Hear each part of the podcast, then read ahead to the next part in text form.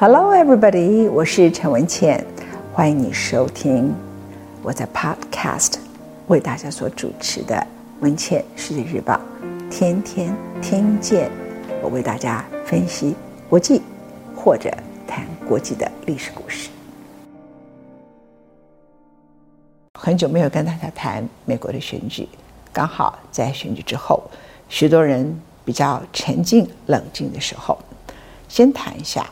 我们从台湾谈起好了。台湾突然有很多的川粉。以前奥巴马选举的时候，可能也有一些奥巴马的迷，可是不会迷到，如果他落选，或者是如果有人不支持奥巴马，你就会跑到他的网络里头去攻击他。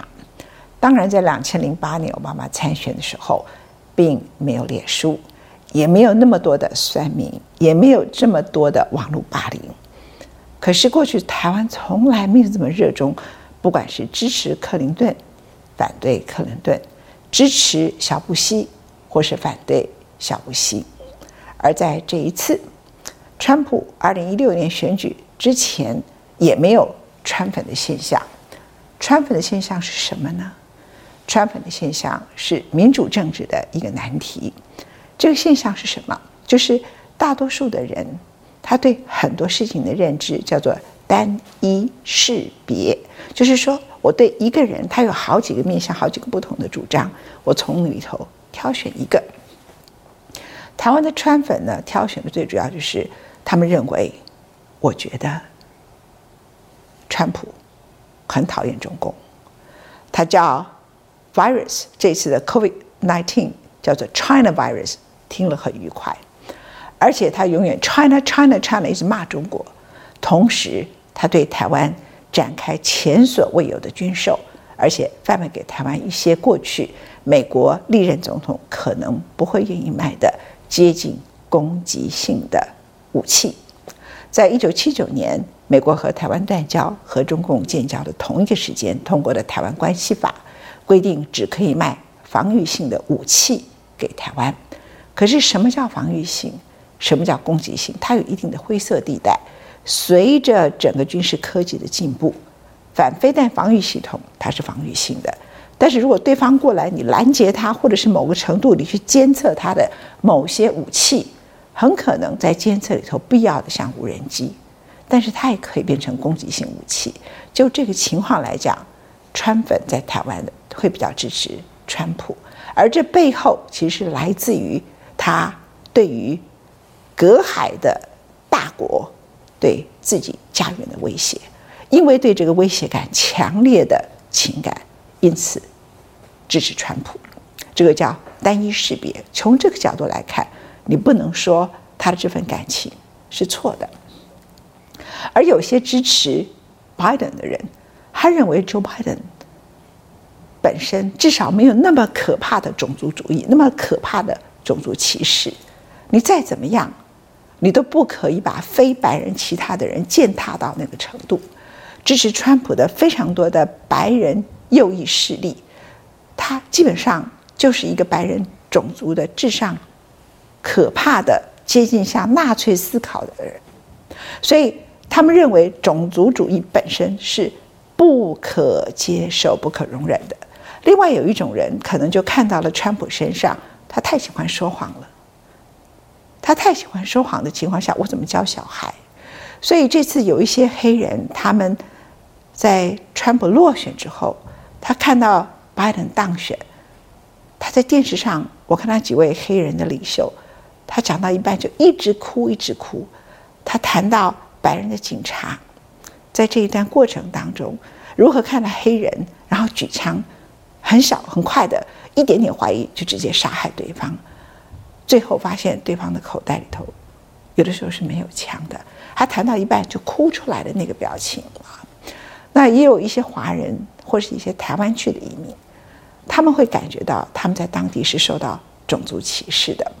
无论如何，其实在这一次的美国的总统大选里头，有非常多不同的面相。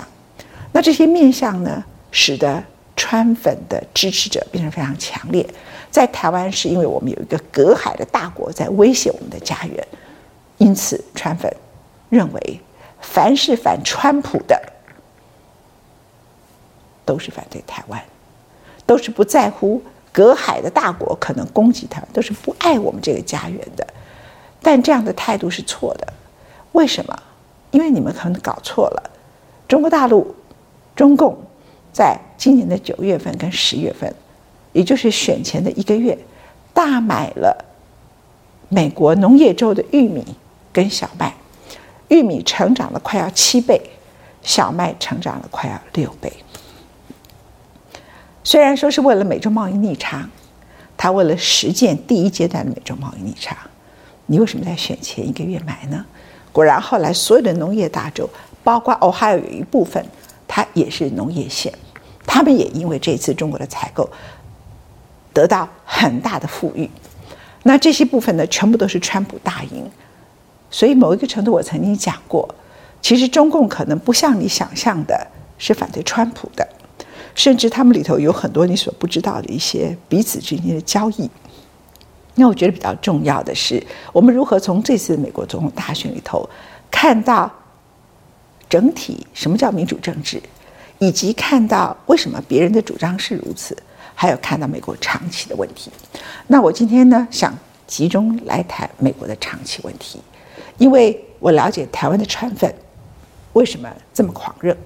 那不要嘲笑失败者，因为他背后有一个很强烈的感情，是对台湾家园要被保护的感情，这个是一种了不起的爱。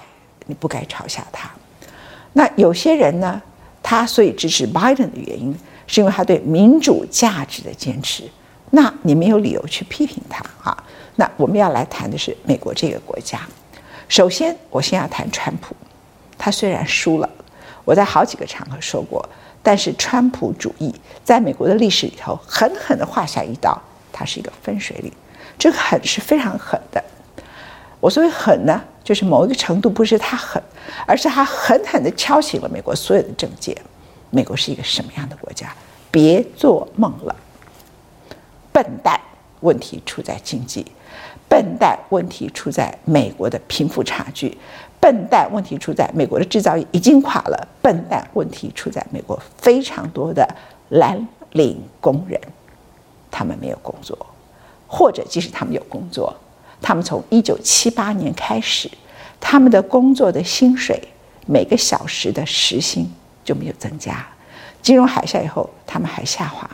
奥巴马交出政权的时候，他们从原来一九七八年是九块钱美元变成八块钱美元，所以川普还使他们回到了四十二年前的九块钱美元。如果你是美国的蓝领阶级，你当然会支持川普啊，因为在那个之前，虽然美国的工人。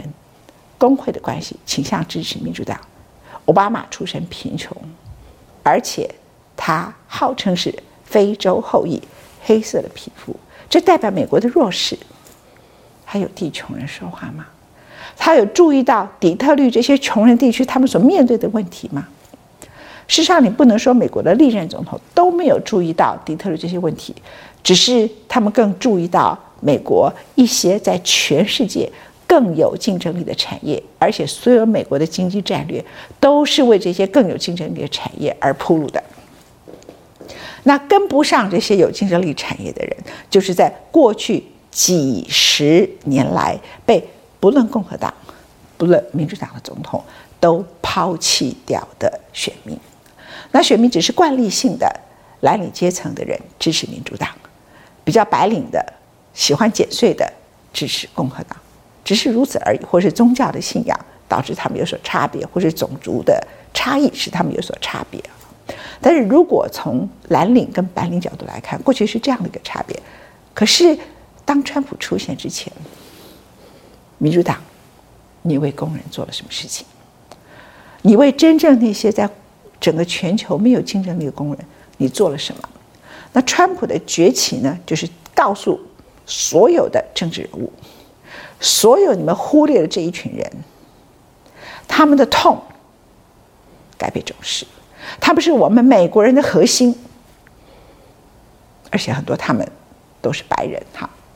那并不是美国的蓝领阶级都是白人，可是问题为什么川普特别抓住这群人呢？从政治学角度来看，他们在铁锈区里头，他们拥有很多的铁锈区的选票啊。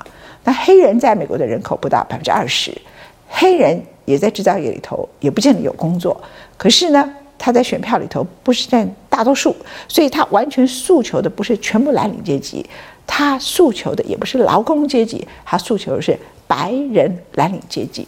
所以非常著名的哈佛大学法学院的教授 Michael Sandel，他曾经开了一堂课叫 Justice 正义。那很多人买过他的书，或是在线上替他教课。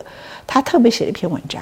他说：“民主党，你不要一直都在骂川普，你该反省一下，为什么这些蓝领阶层的人在二零一六金的时候离开你，到现在变成川普坚定的支持者？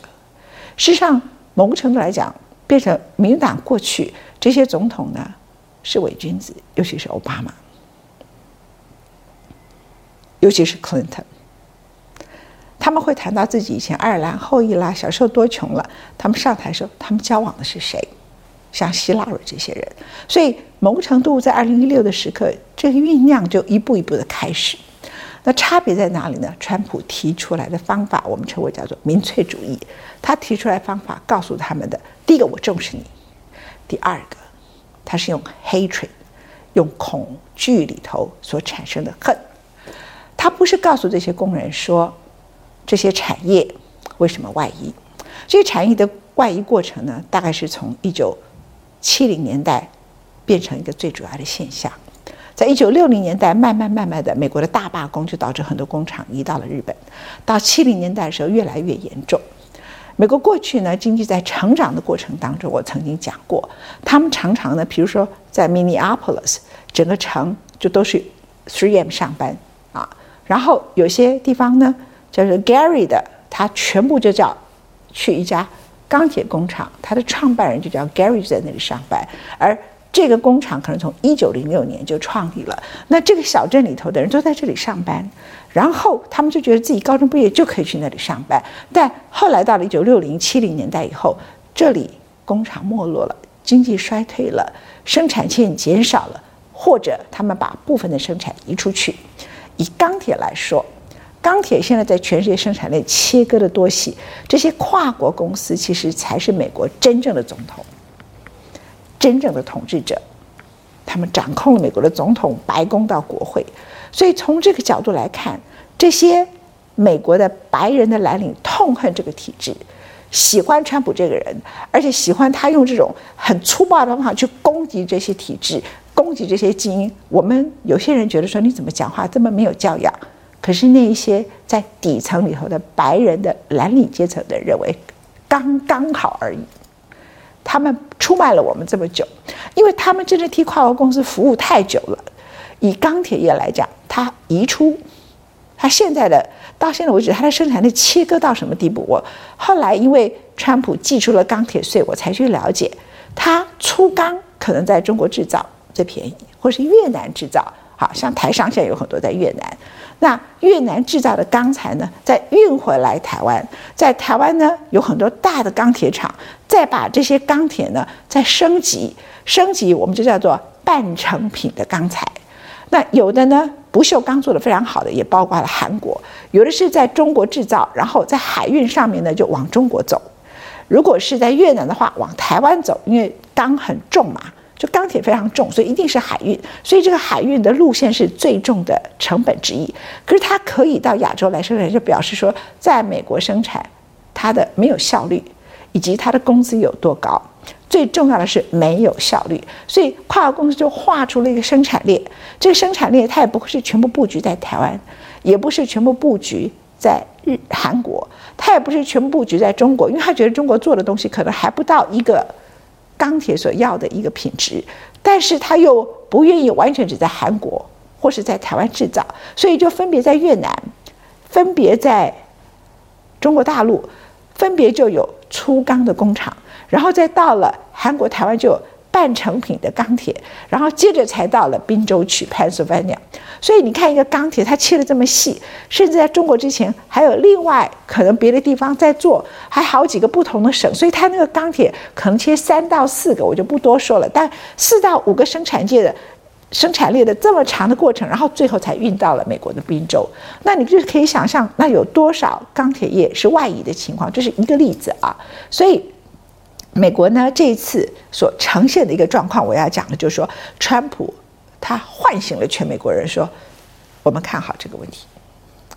过去美国一九八零年代曾经出现底特律那些三大汽车厂都快倒闭，那美国面对这件事情的方法就是打压日本。打压日本，然后呢，接着他就说：“日本，你一年只能够进口多少台车？”那日本想想投优塔能够进口多少台车？那我干脆做 Lexus 啊，我升级啊，因为你只限制我车辆的总数量，你没有限制我卖的贵还是便宜。那我为了要提高我得到的所有利润，那我就干脆卖贵的车。结果他一卖贵的车，就真的把美国的车全部都打败了啊！那日本今天会有 Lexus，或是以前呢，本来叫 Honda 的，后来叫 Access，所有这些车子，或者 Infinity，从尼桑升级 Infinity，都是美国在一九八零年代为了挽救它的底特律想出来的招数。可是你上有政策，人家日本下有下策啊，所以很快的，日本做什么，美国就倒什么；德国做什么，美国就倒什么。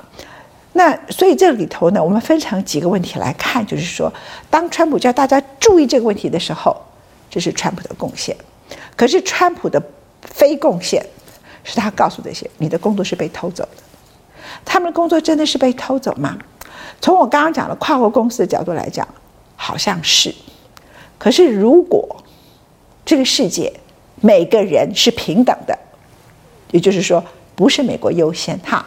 不是你这些底特律、Ohio、美国的工人叫做优先，宾州的工人叫做优先。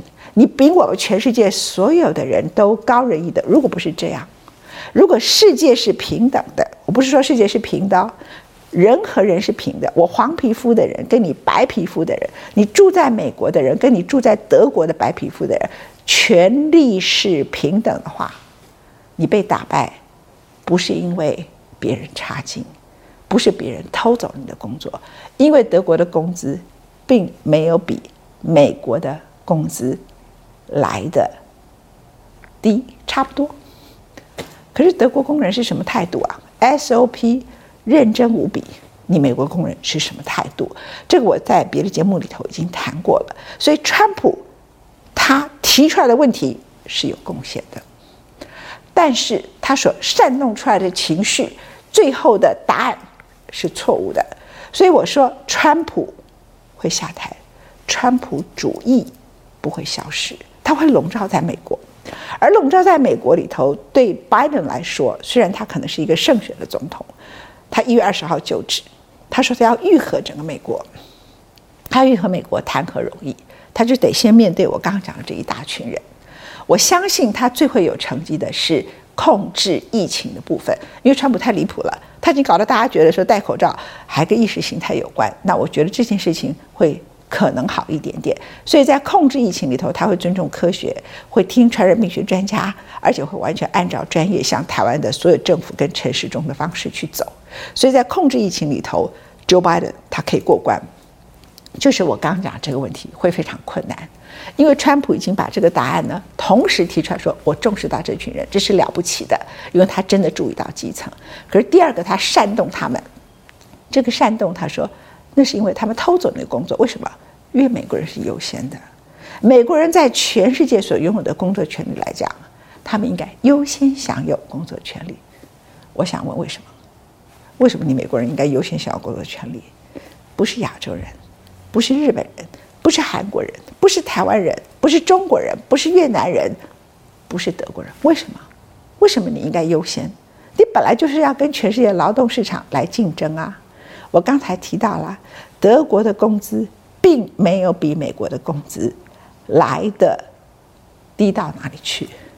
可是呢，德国做什么你也倒什么。川普曾经发誓，我要让纽约市的第五大道一台 Mercedes-Benz 都没有。别人就笑他，你是搞到一台 Chrysler 都没有。好，当然这句话本身是讽刺，还是会有 Chrysler。可是呢，真正的重点是什么？真正重点就是说，你所产生出来的汽车，从原来在汽车业里头，你是领先全世界你为什么落后于别人？你落后的原因是什么？你的车子太烂了，你的车子安全不好啊。我们自己住在美国，一到美国里去以后，就会被很多人告知说：“哎，千万不要买美国车。那哎，要买美国车，要买哪一天？最好是买日本车。那现在呢，很多人说安全一点点，买德国的车子，日本车子也可以考虑买。不会有人建议你要买美国的车。美国的车反而卖得很好的是在中国大陆啊。所以我回来要谈这个问题，就川普呢，他所代表的主义，将来还会轰着你用英文这个字，也就是说，他会笼罩在白宫。他人走了，他的影子留下来。这个影子有一面是好的，就是他让所有的美国总统都被迫一定要面对美国被抛弃跟遗忘的这一群人。但是解决的方案是什么？他给的方案给的解方是错的。他给的解方是民族主义的解方，是白种人优先、美国人优先的解方。当他的答案是这样的时刻。如果今天 Joe Biden 他用了解方不是如此，他的解方呢是他希望工会让这些工人再受教育，然后如果他们像韩国一样，你愿意来多受教育，我就补贴你多少钱。他用这种方法，共和党反对，为什么？大政府他就不会赞成。好，那他说我呢要赶快让很多穷困的地区，他的教育国家要介入，在这个情况。教育介入的状况里头，我必须要把国家的税收提高关，提高整个所有的人要缴的所得税。我提高公司税，很多美国的共和党也会反对，因为共和党反对加税。那美国没有足够的税收，怎么可能去做这些教育投资呢？那现在看起来，参众两院，众议院的民主党只赢一点点，参议院的甚至。很可能还是掌握在共和党手中。你要减税加税，这都是跟国会有关系的啊。所以将来 Joe Biden 呢，他想用的方法，第一个他过不了国会；第二个它更严重的问题是，美国老百姓里头的根深蒂固的观念里头，就完全反对大政府的观念。美国只有在一九二九年大萧条的时候，曾经授权给 Franklin Roosevelt，授权给罗斯福总统，让他。可以用大政府来挽救那场大萧条，可是现在没有人觉得美国是大萧条啊。那 Joe Biden 的想法变成一个大政府，他很快就会被攻击。他没有平衡预算，他没有做到哪些哪些事情啊？那甚至很可能被大法官判他是违宪的，因为他太过度的介入，国家过度的介入很多不同的领域，在美国很可能还会违反宪法。所以他可能也没有钱呐、啊，因为我必须要增加你们的税。那顶多他能够做的就是什么？对海外的惩罚性关税。所以回过头来来讲啊，我对这一次呢美国选举的结果两个结论。第一个结论，川普即使下台，他的影子还在白宫椭圆形办公室。第二，川普主义彻底赢了，虽然川普输了。第三，川普主义了不起的提出了美国脆弱的一面，而且是过去美国这些跟跨国公司晚上你来我往的政客们一直忽略的，这是他了不起的。但是他给了一个错误的答案，这个答案叫做“美国优先，白人优先”。美国什么事情都是理所当然应该拥有的，而其他的努力都叫偷走他的工作，所以他给的答案是错的。而在这样的情况之下，Joe Biden 要用别的答案。能不能做到？我打一个大大大的问号，因为它不只是国会问题、大法官问题，它还牵涉到美国很多老百姓脑袋里头根深蒂固的反对大政府的问题。那美国这种系统性的脆弱，如果没有一个大政府 （state） 国家很全面的介入教育，国家很全面的介入对劳工的在职教育。这些人永远都不会有竞争力啊，永远都不会有，穷人永远都不可能翻身呐。那 Joe Biden 自己是出身穷人的，反而川普不是，他可能会意识到说这个时刻该给穷人教育，可是他可能束手无策，因为这整个体制对他的限制太多。那我最后一个结论就是，未来呢，美国的外交政策重点不在大西洋，他不会跟大西洋决裂，不会像川普一样直接对北约组织他们开战，但是他会跟他们建立联盟。建立联盟做什么？联合大西洋对付太平洋。什么叫联合大西洋对付太平洋呢？就是美国经济的主要的竞争对手是在太平洋，而这里头太平洋最核心的国家叫做中国，当然。还有日本、韩国、台湾，我想越南呢、啊，它顶多是惩罚性关税，它也不要越南那些什么加工企业，那个对他们来说，回去美国，美国工人也做不了。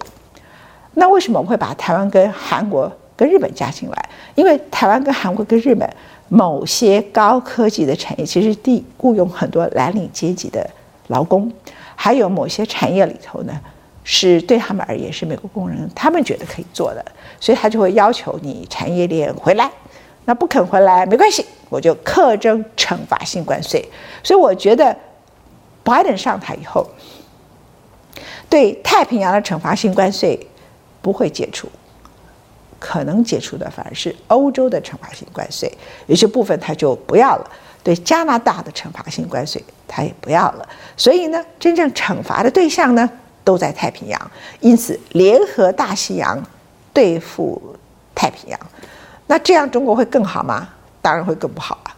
所以川普时代呢，某个程度他也使得 Joe Biden 呢，其实是跟着川普后面的路走，但是他扩大他的联盟，然后来对付整个太平洋。所以台湾的川粉，你们可能是因为想要保护台湾的故乡。免于被中国武力统一，所以就特别的支持川普。但是你只看到了川普的一面，单一面相，没有看到川普很多其他的面相。此外，你也可能没有料到中共北京当局也希望川普当选。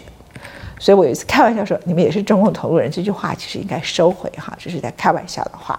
应该是说中共有他的打算，因为他知道拜登上来更惨，他会把大西洋那群盟国都联合起来。